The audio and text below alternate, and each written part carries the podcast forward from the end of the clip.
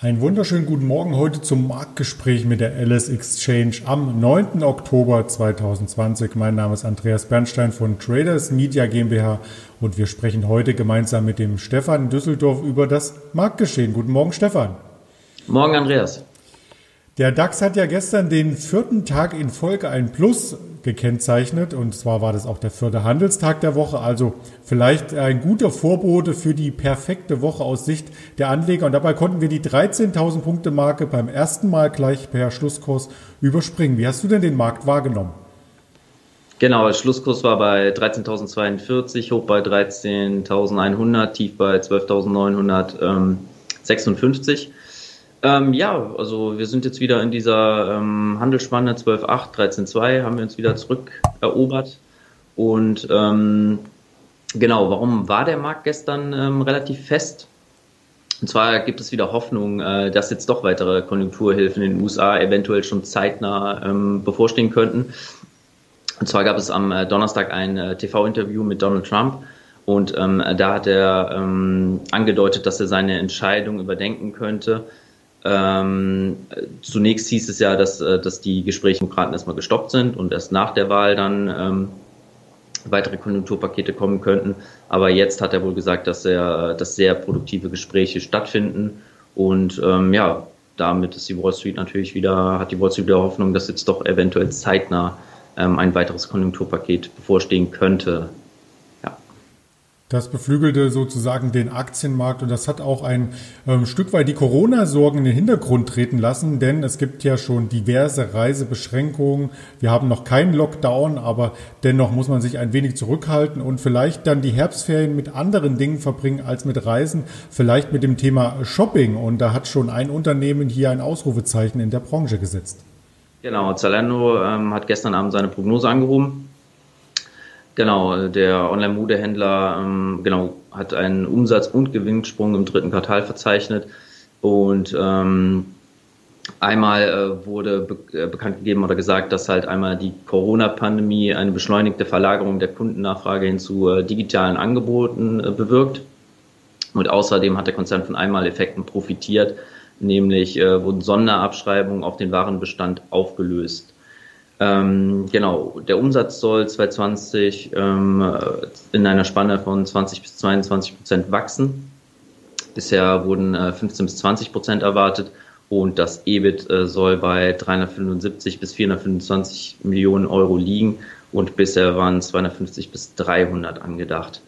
Ähm, genau, die Retourenquote hat sich wohl auch verringert, auch positiv, positiv natürlich.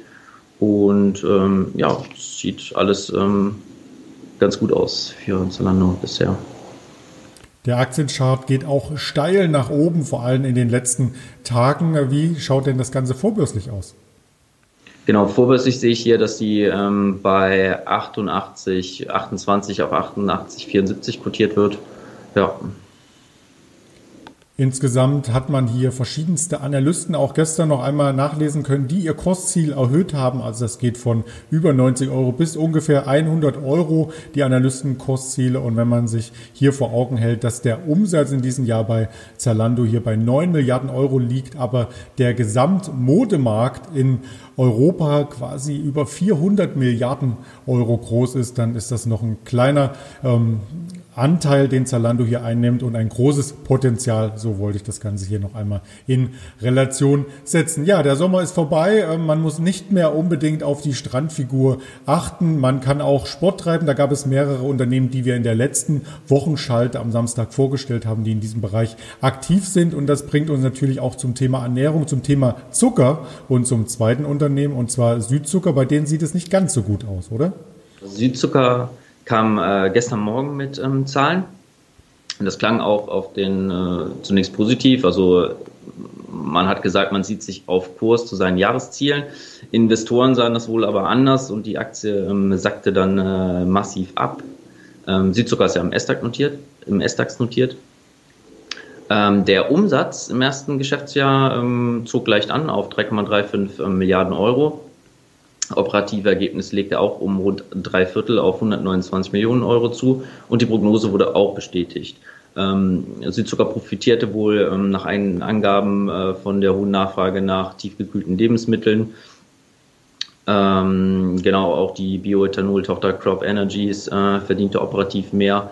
Und ähm, ja, in der Sparte mit der Fruchtverarbeitung ging das operative Ergebnis, Ergebnis dagegen zurück.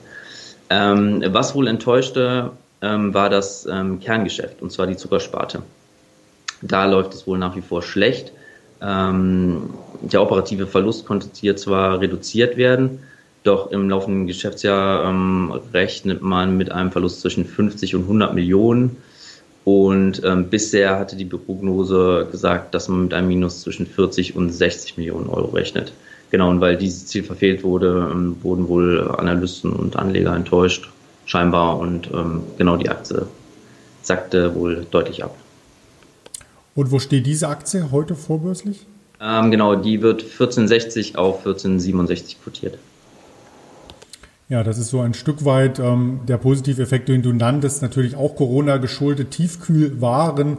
Das vergisst man häufig bei der Ernährung, dass natürlich auch Pizzas und so weiter einen hohen Zuckeranteil haben, was natürlich ähm, für Südzucker ganz gut war. Aber insgesamt ähm, die Ergebnisse, wie du bereits vorgestellt hast, ähm, lagen dann doch nicht äh, so gut im Markt oder kamen nicht so gut am Markt an, wie das im Vorfeld vielleicht prognostiziert wurde. Ja, mal sehen, was im Markt noch so ankommt. Donald Trump, du sagtest es ja, ist wieder im Weißen Haus Haus zurück, ist in der Gesundungsphase letzten Endes und möchte auch Wahlkampf wieder betreiben. Das kam heute als Meldung über die Ticker. US-Präsident Trump steigt wieder in den Wahlkampf ein. Man hofft mit Maske und entsprechendem Sicherheitsabstand. Denkst du, er kann noch ein wenig Wähler mobilisieren in den nächsten vier Wochen? Ja, muss er ja irgendwie. Also wenn man die letzten Umfragen sieht, da scheint Biden ja äh, momentan äh, gut vorne zu liegen. Also irgendwas äh, muss er jetzt machen. Ähm, ähm, ja, es kommt ja wahrscheinlich dann noch ein Fernsehduell, eventuell. Und ähm, ja, mal schauen, ist ja nicht mehr lange hin. Das dürfte spannend werden und dürften auch die Märkte mit Spannung hier erwarten, was die nächsten Schritte und auch die nächsten Tweets sein dürfen. Äh, ganz lieben Dank erst einmal an dich, Stefan, und einen erfolgreichen Wochenausklang nach Düsseldorf. Vielen Dank, Andreas. Und wir möchten gerne noch hier hinweisen auf das Wochenendformat, wo wir wieder interessante Werte vorstellen. Das Ganze wird es dann morgen vermutlich ab der Mittagszeit hier im Stream geben oder letzten Endes dann auch im Nachgang noch einmal auf YouTube und als Hörversion auf Spotify, Deezer und Apple Podcasts zu hören geben. Also abonnieren Sie gerne diese Kanäle und dann sind Sie auch am Wochenende von uns umfangreich informiert. Kommen Sie erst einmal gut in den Freitagshandel und viel Erfolg wünscht Ihr Andreas Bernstein von Traders Media GmbH zusammen mit der LS Exchange.